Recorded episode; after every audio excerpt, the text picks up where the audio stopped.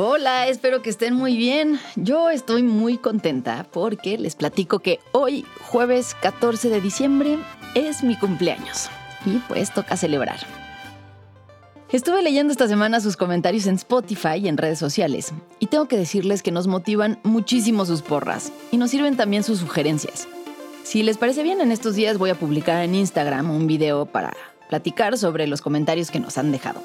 Mi cuenta en Instagram es fernanda.caso y en Twitter es fer-caso.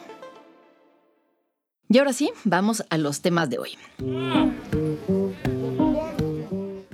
No sé si se han fijado que siempre, en vísperas de las elecciones, perdemos de vista otros temas que son vitales para el país. En medio de todo el caos político y electoral, con el alboroto de Nuevo León, sumado a las definiciones de candidatos a gobernador en varios estados, las precampañas, bueno, pues los cambios que está habiendo en el Tribunal Electoral, ha habido un tema que de pronto está pasando a segundo plano, pero que es importantísimo para la democracia y para el futuro del país. Se va a nombrar a una nueva ministra de la Suprema Corte de Justicia. Según recordarán, a inicios de noviembre, el ministro Arturo Saldívar renunció a la Corte para sumarse a la campaña de Claudia Sheinbaum. Una decisión sumamente polémica, bueno, pero más allá de los motivos o justificaciones, esta renuncia dejó un asiento vacío en la Corte. Y ahora tiene que ocuparlo alguien nuevo. Y no es cosa menor. En este sexenio hemos visto que la Corte ha ganado mucho protagonismo al servir como contrapeso del presidente y del Congreso, en temas como la reforma electoral y la Guardia Nacional. Naturalmente, López Obrador está muy interesado en quién va a quedar en el asiento vacante y es justamente a él a quien le toca sugerir a los perfiles para el reemplazo. La sorpresa es que los nombres que ha propuesto son gente muy cercana a él y a Morena, y no precisamente los abogados más independientes. ¿Es esta la primera vez que un presidente manda a personajes leales a su gobierno para ser ministros? ¿O estamos ante un caso de política de Yabú? Política de Yabú. pueblo de México. Guardar y hacer guardar la constitución política y las leyes que de ella emanen. Y si así no lo hicieren, que la nación me lo demande. Yo soy Fernanda Caso y este es un episodio de Política de Vu para N Podcast. Recuerda darle clic al botón de seguir para enterarte cuando salga un nuevo episodio y no olvides seguirnos en redes sociales. El nombramiento de ministros es una cosa seria e importante. La Corte es un control constante para quienes gobiernan porque revisan sus decisiones y las leyes que se aprueban. Y por eso los presidentes suelen estar interesados en estas posiciones. Y López Obrador no es la excepción. Al contrario, para el nombramiento de la próxima ministra, el presidente mandó como propuestas a personas que son sumamente cercanas a él y a su movimiento. En la primera terna estaban María Estela Ríos, la actual consejera jurídica del presidente, Berta María Alcalde, quien es asesora de Cofepris, hermana de la secretaria de Gobernación Luisa Alcalde e hija de quien fue durante años presidenta del Consejo Nacional de Morena, Berta Luján. Y en tercer lugar, Lenia Batres, parte del equipo jurídico de la presidencia y hermana del actual jefe de gobierno Martí Batres. Aquí el asunto es que López Obrador no puede hacer este nombramiento solo. Morena y sus aliados no juntan los votos requeridos en el Senado, así que necesitan el apoyo de la oposición.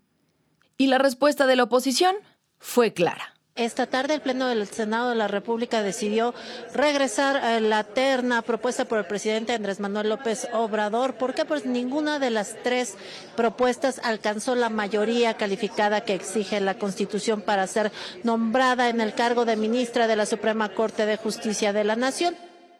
López Obrador entonces mandó una segunda terna, también muy controversial. ¿Quiénes van en esta segunda terna ¿Y qué pasaría si el Senado vuelve a rechazarla? De eso vamos a hablar hoy. Pero antes de entrar de lleno al asunto, vámonos unos años atrás. A aquel momento en el que la Corte, tal como la conocemos ahora, empezó a existir. El año era 1994. En cuestión de meses, había entrado en vigor el Tratado de Libre Comercio con Estados Unidos y Canadá.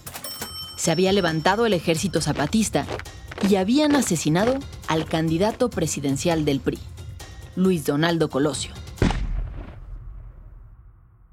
Hoy se inició la guerra, la revolución, aquí en la ciudad de San Cristóbal de las Casas Chiapas. En este contexto, Ernesto Cedillo ganó la presidencia. El escenario era sumamente complejo. Cedillo no tenía la formación de político, sino más bien de técnico. Era un hombre serio, de mirada pensativa y aires de estadista, que había hecho su carrera en el gobierno como economista profesional. Y de pronto, se encontraba lidiando con el manejo de un país en crisis política y protesto por Colosio, por el PRI, por México.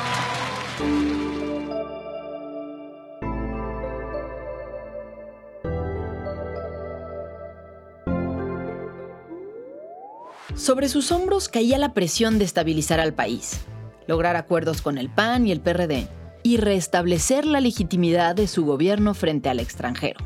Y la Suprema Corte de Justicia era el lugar idóneo para empezar a hacerlo. ¿Por qué? Bueno, pues porque la Corte era uno de los focos de atención de la oposición y de los analistas extranjeros, que veían en el Poder Judicial una herencia del régimen autoritario del PRI. El manejo de la Corte fue un asunto complejo desde que terminó la Revolución. A partir del gobierno de Lázaro Cárdenas en los años 30, los presidentes fueron haciendo modificaciones legales para tener un poder judicial a modo. Durante aquellos años incluso se decidió que el periodo de los ministros durara un sexenio, y así cada presidente se aseguraba de poder nombrar a personas que coincidieran con su proyecto de gobierno. En pocas palabras, nombrar ministros de la Corte era casi como nombrar miembros del gabinete. Pero en el siglo XX, el mundo se estaba transformando. Y la presión se sintió también en México.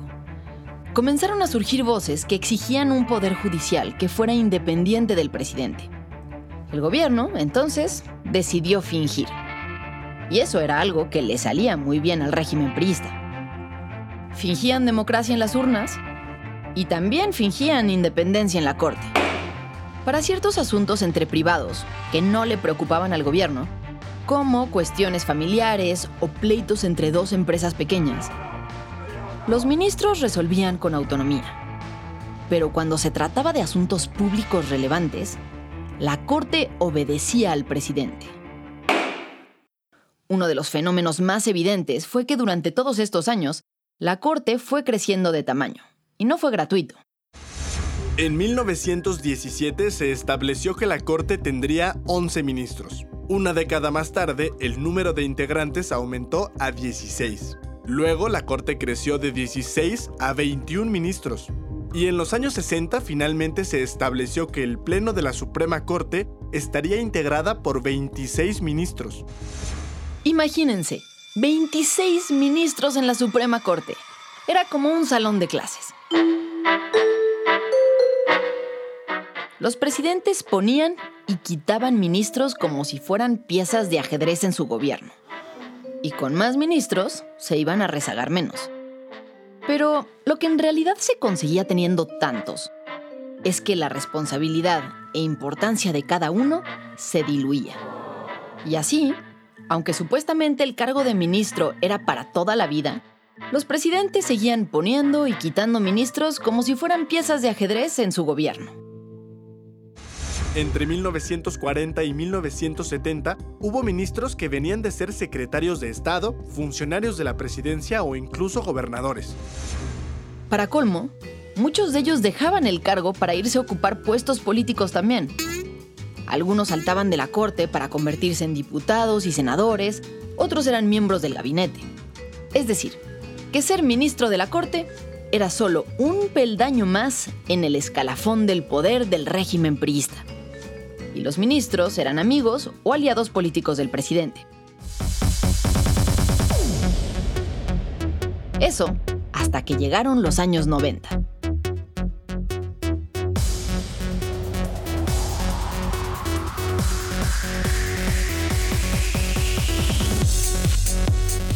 Mientras esta música se escuchaba en los antros del país, en Los Pinos las cosas no eran tan alegres.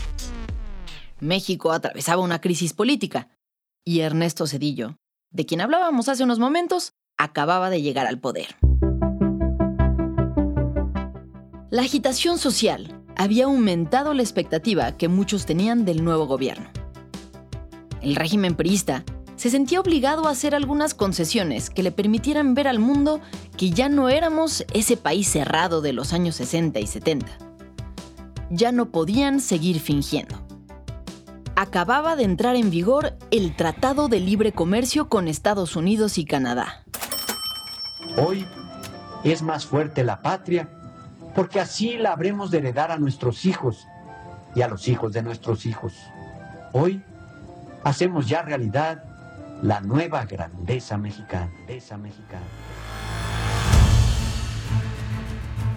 Este tratado le prometía a México un futuro próspero, siempre y cuando se lograra la confianza de las empresas extranjeras para hacer negocios en el país, y eso incluía tener jueces confiables.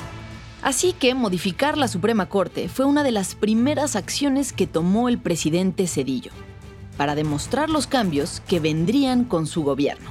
El 5 de diciembre de 1994, a tan solo cinco días de haber llegado al poder, el presidente convocó un evento en Los Pinos. El joven Cedillo, de tez blanca, delgado, con anteojos modernos, traje oscuro y una corbata color café, se colocó detrás del púlpito de madera. Muy solemne, detrás de él, un retrato de Venustiano Carranza y la bandera de México. Ese día, el presidente anunciaba al país su decisión de transformar la Corte para siempre. Los 26 ministros que había en ese momento serían eliminados. Y en su lugar se nombrarían 11 nuevos.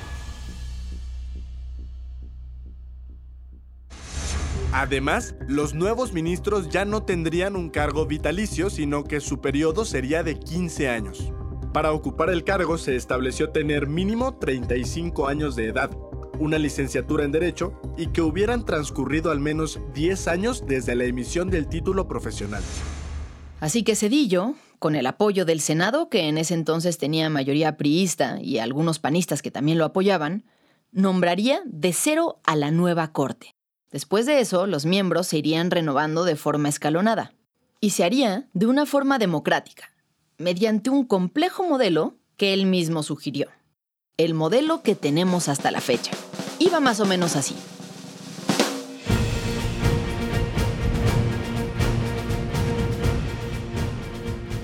Para que se nombre a un ministro de la Corte, el presidente debe mandar tres propuestas al Senado. Esas tres propuestas se conocen como una terna.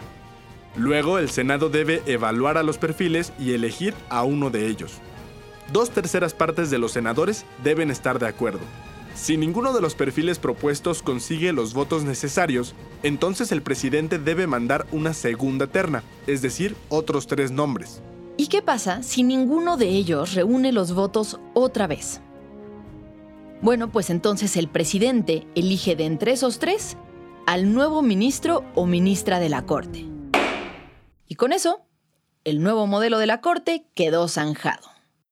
El 31 de diciembre de 1994 se publicó la reforma constitucional y con ello fueron despedidos los 26 ministros de la Corte. Durante los siguientes días, México no tuvo Suprema Corte de Justicia. Los titulares en el periódico El Universal leían escandalizados. Extra, extra. No hay ministros. Paralizadas las tareas de la Suprema Corte. Extra, extra. Existe en el Poder Judicial un virtual vacío. En el Senado de la República se votó este jueves para escoger a los 11 ministros que integrarán la Suprema Corte de Justicia de la Nación. Por primera vez en la historia del Senado, los aspirantes comparecieron ante el Pleno y respondieron a las preguntas de los legisladores. De los 18 candidatos propuestos por el presidente Ernesto Cedillo, comparecieron 17 y uno declinó presentarse ante el Pleno del Senado.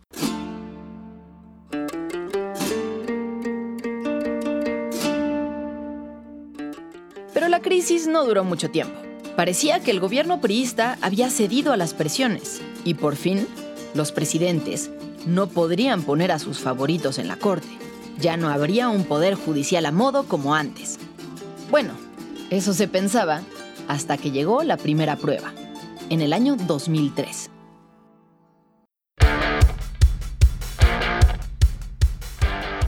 Habían pasado nueve años desde la reforma de Cedillo.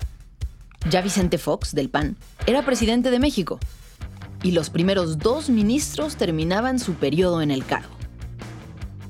Era la prueba de fuego.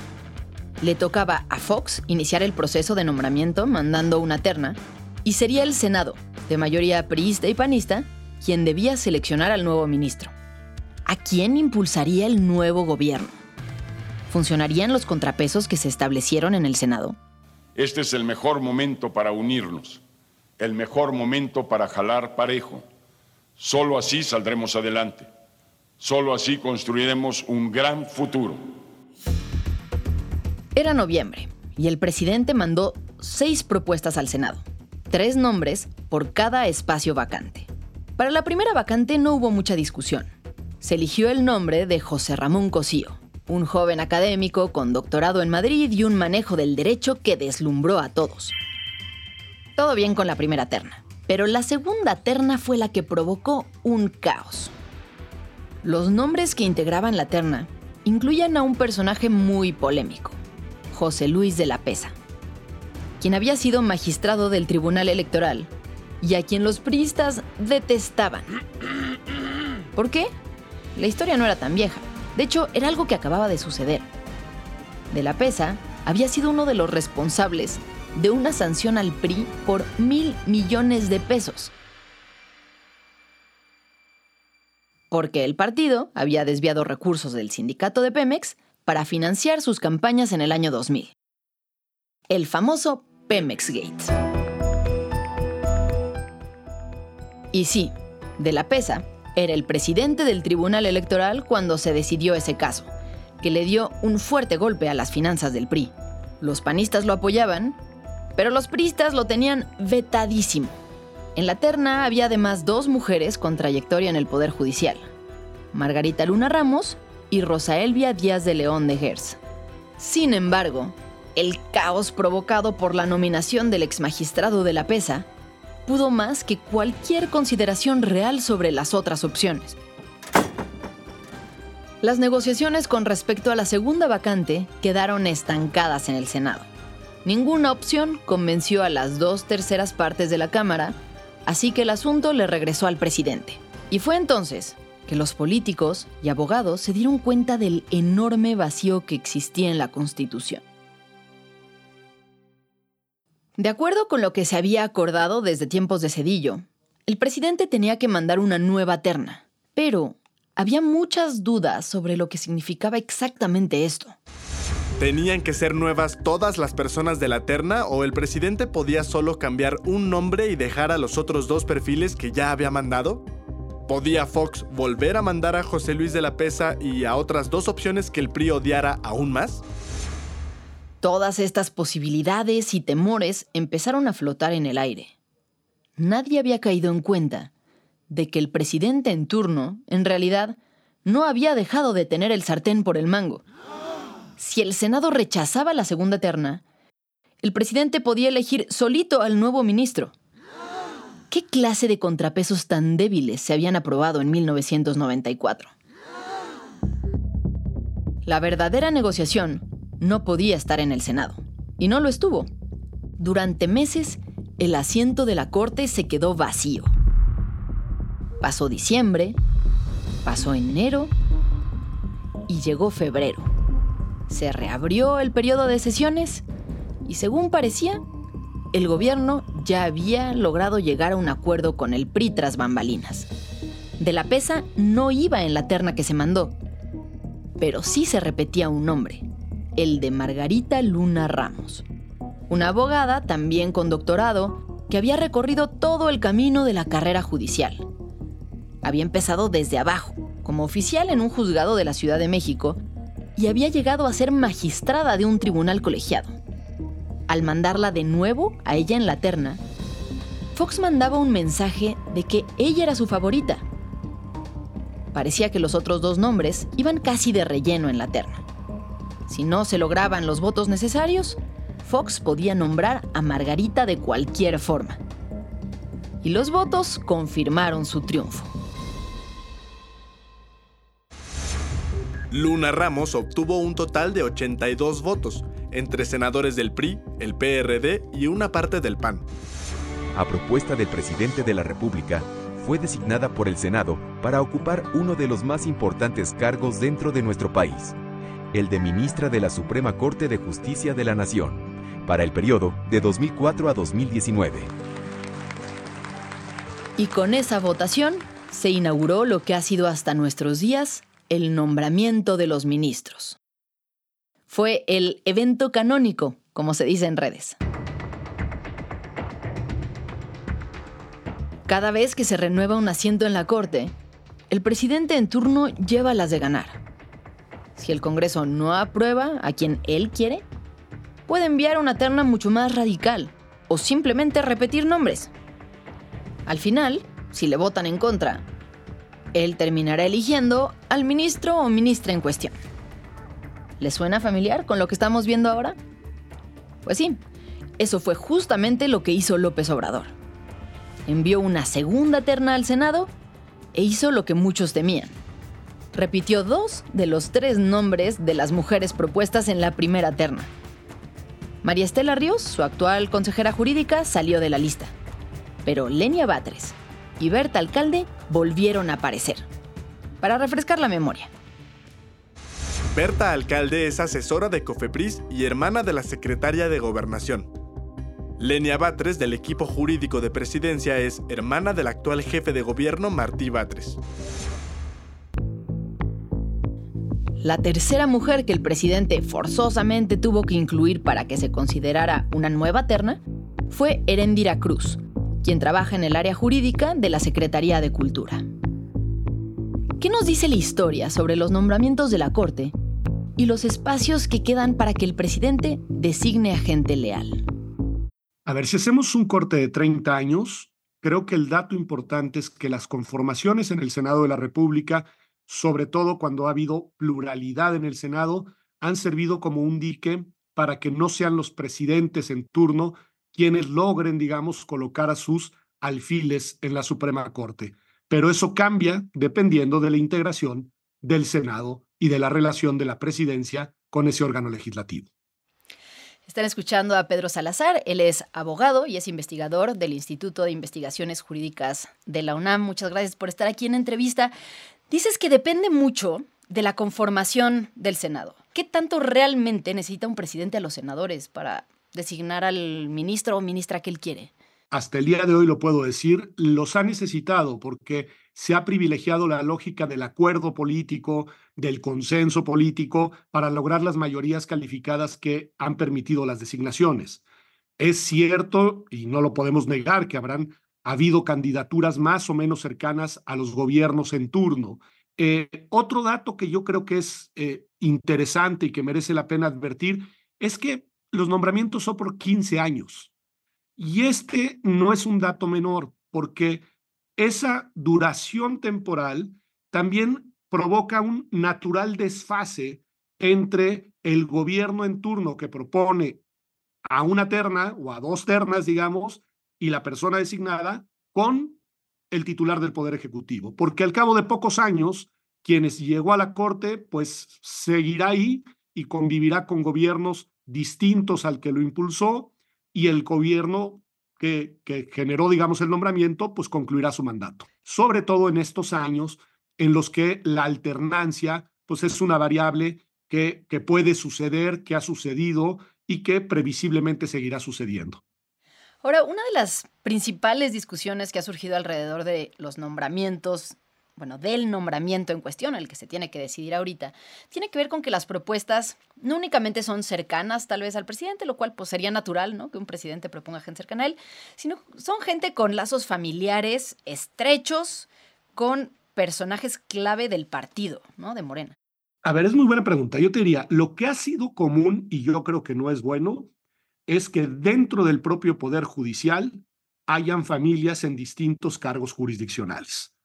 Ha habido momentos en los que hemos tenido ministras de la Corte que son hermanas de magistrados del Tribunal Electoral, que son hermanos ambos de magistrados de circuito y de jueces de distrito, etcétera, etcétera.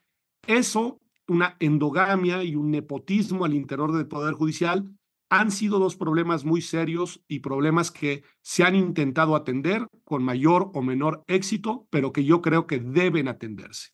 A mí me parece que vetar a una persona por tener una relación de parentesco con alguien solo así en automático eh, eh, es difícilmente justificable. Es decir, deben de haber argumentos más, más potentes y lo que hay que evitar es que haya eso, nepotismo o que hayan conflictos de interés o que hayan, digamos, decisiones orientadas por esa vinculación de parentesco. En todo caso, la afinidad con el proyecto político del partido gobernante y del gobierno en turno en lo individual es la que debe llamar nuestra atención y eventualmente, digamos, eh, eh, levantar nuestras preocupaciones. Claro, ya tendría que ser caso por caso en situaciones en las que pueda haber un conflicto de interés que esperaríamos que se recusaran. Totalmente. Sí puede suceder, es decir, que a, raíz de esa vinculación de parentesco existan decisiones que eventualmente sean controvertidas ante la Corte y en la cual pues se tenga que ponderar si hay una justificación para que, en este caso, la ministra se excusase. Pero eso ya tendrá que suceder en el tiempo. No me parece que sea un motivo para vetar, digamos, para impedir su eventual designación.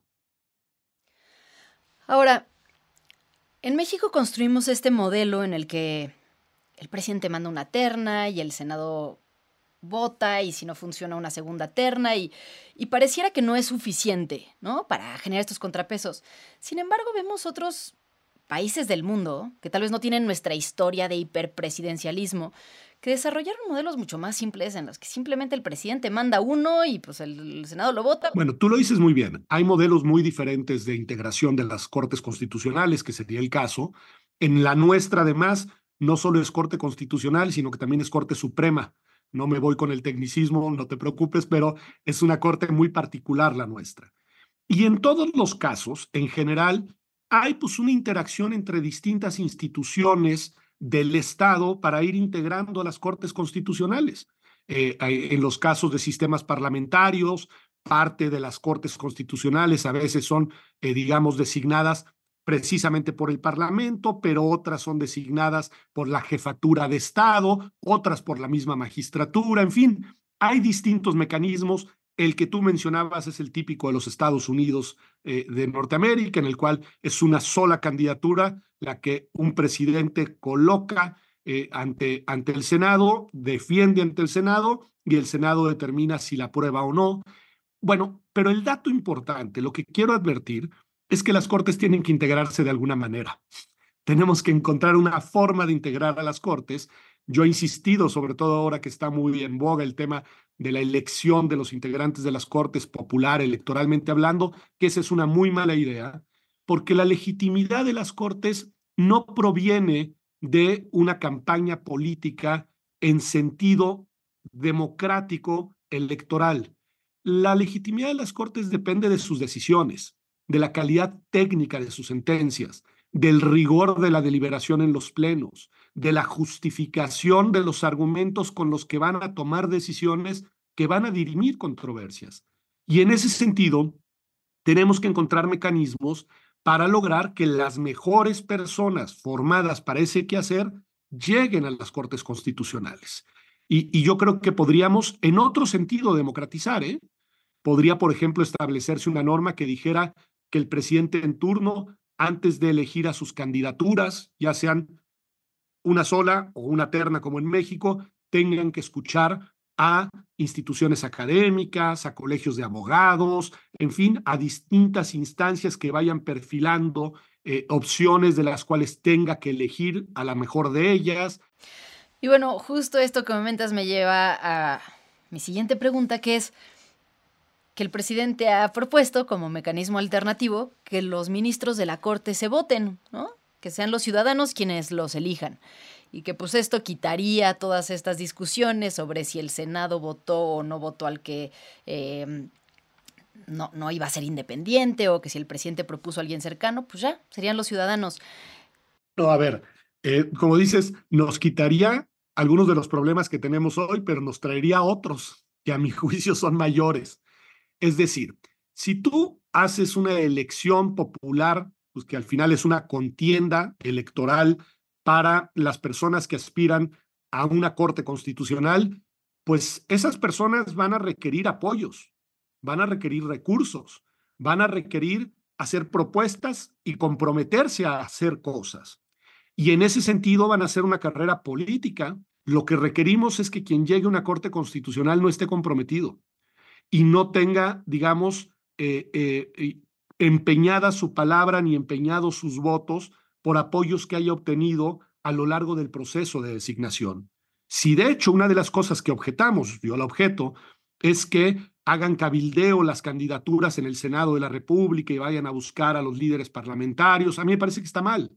A mí me parece que la independencia debe ser desde el origen y esa depende de que no comprometas tus decisiones jurisdiccionales, porque el único compromiso de quien integra una corte de esta naturaleza, en verdad, sin retórica, debe de ser con lo que dice la Constitución y las leyes.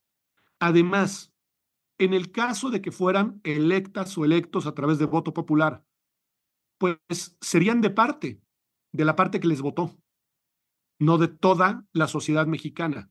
Tendrían, digamos, un electorado que les fue afín y que les apoyó para llegar, y en ese sentido se partidizaría la Suprema Corte.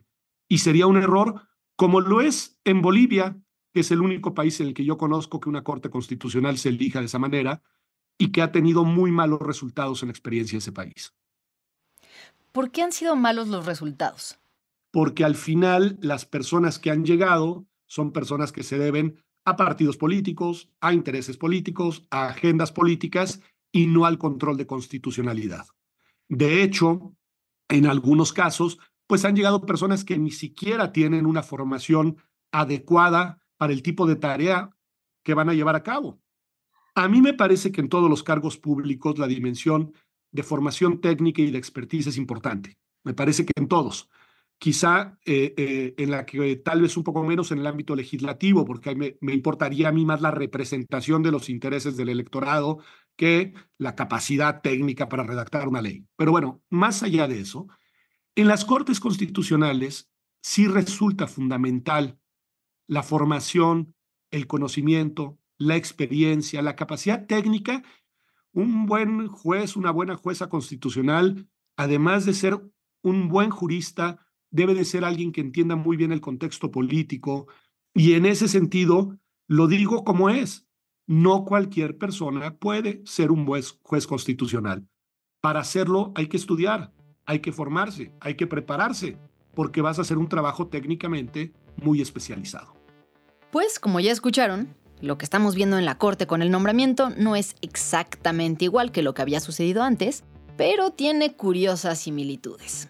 Nos escuchamos la próxima semana en el siguiente episodio de Política de Yabú.